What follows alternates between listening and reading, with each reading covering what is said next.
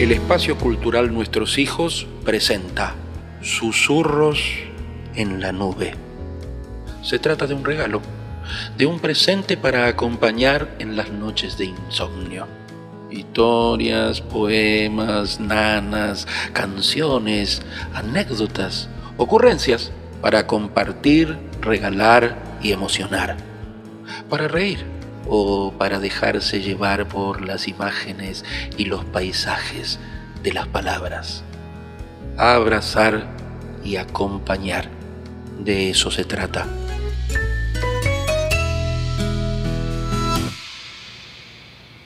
Hoy, Claudio Dapasano.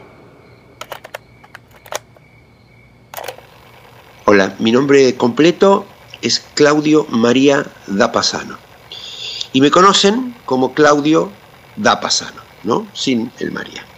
Y, quiero compartir eh, con ustedes este susurro en la nube. Me acuerdo. Me acuerdo mucho de un perro que se llamaba Mono. Le decíamos el Mono. Vivía en una casa donde nosotros íbamos de vacaciones a Mar del Plata. Y se ve que algo le había pasado con el agua al mono, porque cuando íbamos a la playa y yo me metía en el mar, el mono empezaba a saltar, a ladrar, se volvía loco, entraba al agua, me agarraba el brazo con los dientes, con la boca, sin lastimarme, casi sin hacer fuerza, y con la fuerza indispensable empezaba a sacarme del agua para que yo no me ahogara.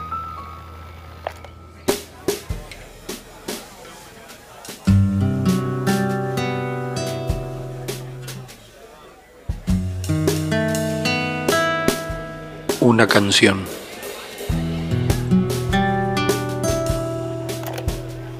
Bueno, con el tema de la canción me fue, me fue difícil. A mí me gusta mucho eh, el género canción, me gusta la canción que, trasciende la, interpretación, que no necesita de un, de, un virtuosismo para, ser potente. Em, entonces elegí tres. Em, una es Imagine de John Lennon, que me parece eh, la canción del siglo, ¿no? por lo menos del siglo XX.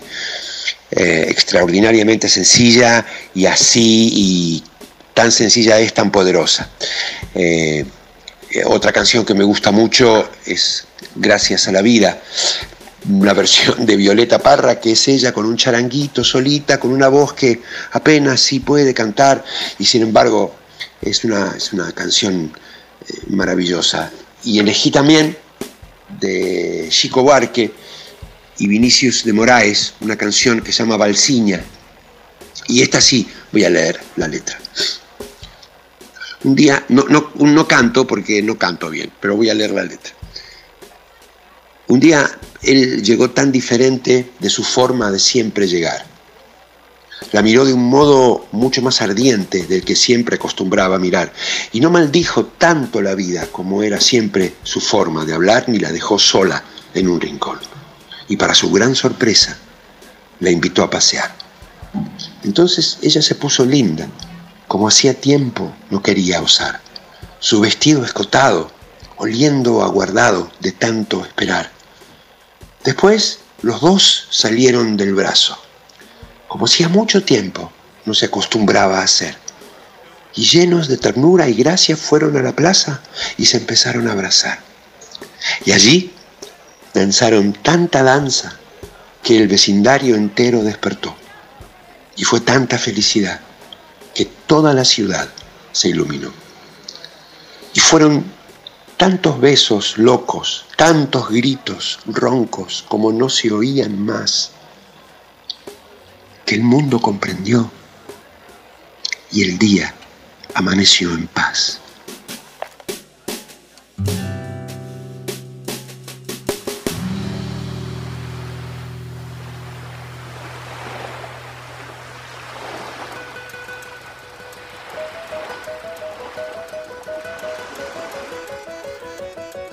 una anécdota que tengas ganas de contar. Cuando yo tenía 20 años me fui a vivir a Italia y viví un año en, Nápoles. En un velero, había conocido una gente que tenía un velero largo, grande, de 20 metros, de madera, antiguo, y me invitaron a pasar unos días ahí y me quedé un año. No podíamos navegar porque no teníamos en regla los papeles, pero navegábamos igual. En esa época, en Nápoles, no sé cómo estar ahora, pero había un negocio muy fructífero que era el contrabando de cigarrillos, que lo manejaba la mafia. Y había mucha gente que trabajaba en, eso.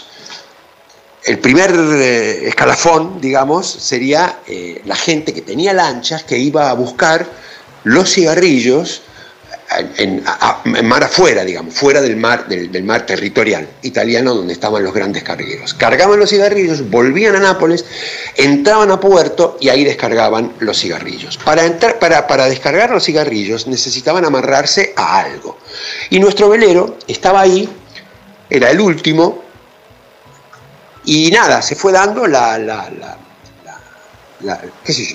el, acuerdo este, donde ellos entraban, se amarraban a nosotros para poder descargar, lo hacían en 10 minutos, 15 minutos, 20, y mientras ellos descargaban, nosotros les preparábamos un té, un café para que tomaran y ellos nos regalaban cartones de cigarrillos, atados de Malboro, en fin, etc. Y charlábamos.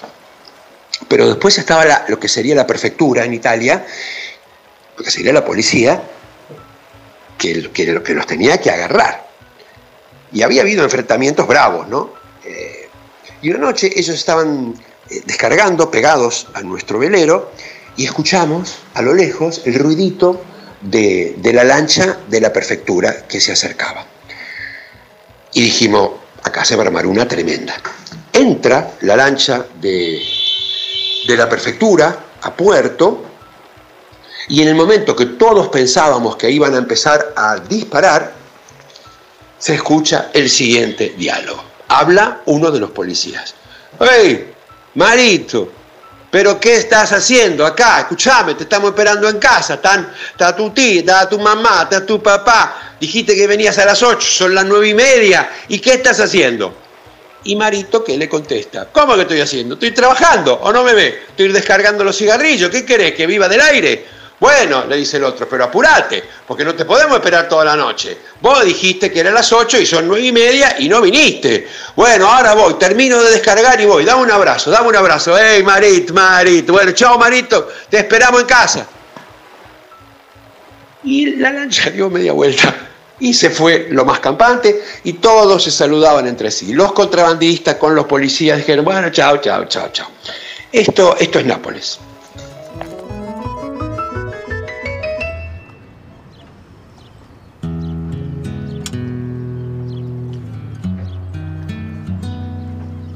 ¿Por qué elegiste este susurro en la nube?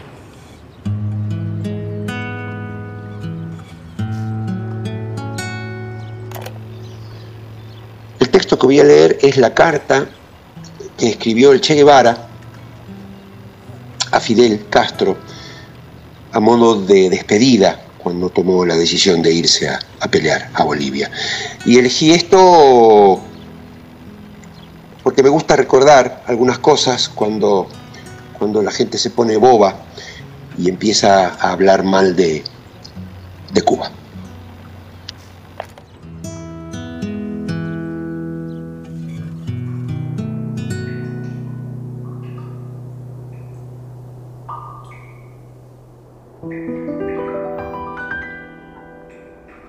En el silencio, en el viento en las nubes. Un susurro.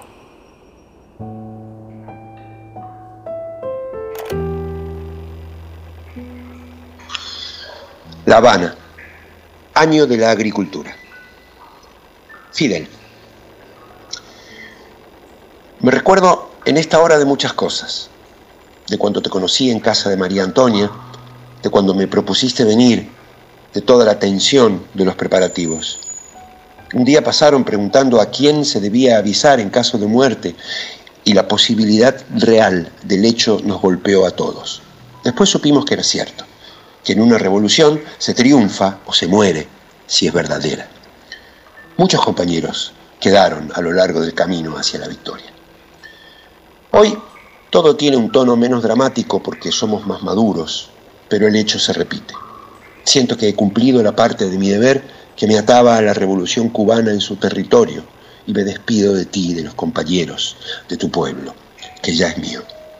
Hago formal renuncia de mis cargos en la dirección del partido, de mi puesto de ministro, de mi grado de comandante, de mi condición de cubano. Nada legal me ata a Cuba, solo lazos de otra clase que no se pueden romper como los nombramientos. Haciendo un recuento de mi vida pasada, creo haber trabajado con suficiente honradez y dedicación para consolidar el triunfo revolucionario. Mi única falta de alguna gravedad es no haber confiado más en ti desde los primeros momentos de la Sierra Maestra y no haber comprendido con suficiente celeridad tus cualidades de conductor y de revolucionario. He vivido días magníficos y sentí a tu lado el orgullo de pertenecer a nuestro pueblo en los días luminosos y tristes de la crisis del Caribe.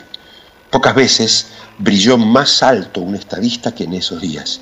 Me enorgullezco también de haberte seguido sin vacilaciones, identificado con tu manera de pensar y de ver y apreciar los peligros y los principios. Otras tierras del mundo reclaman el concurso de mis modestos esfuerzos. Yo puedo hacer lo que te está negado por tu responsabilidad al frente de Cuba. Y llegó la hora de separarnos. Sépase que lo hago con una mezcla de alegría y dolor. Aquí dejo lo más puro de mis esperanzas de constructor y lo más querido entre mis seres queridos. Y dejo un pueblo que me admitió como un hijo. Eso lacera una parte de mi espíritu.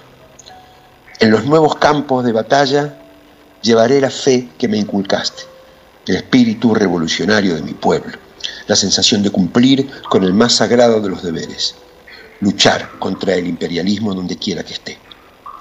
Esto reconforta y cura con creces cualquier desgarradura. Digo una vez más que libero a Cuba de cualquier responsabilidad, salvo la que emane de su ejemplo.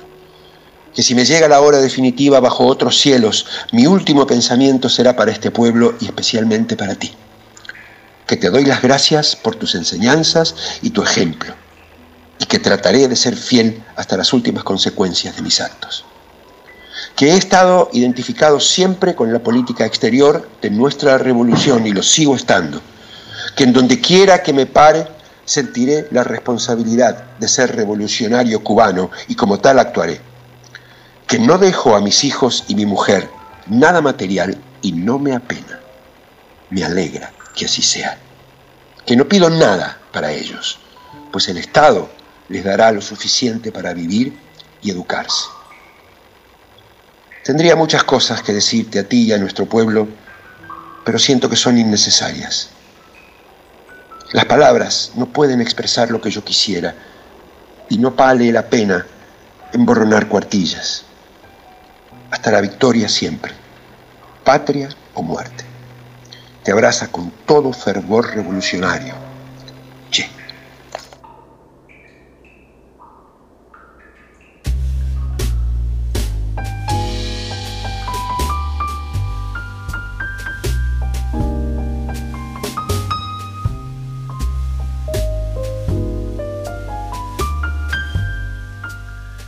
Susurros en la Nube cuenta con el apoyo del Instituto Nacional del Teatro. Edición y producción sonora Juan Pablo Martini. Idea, locución y producción ejecutiva Guillermo Parodi.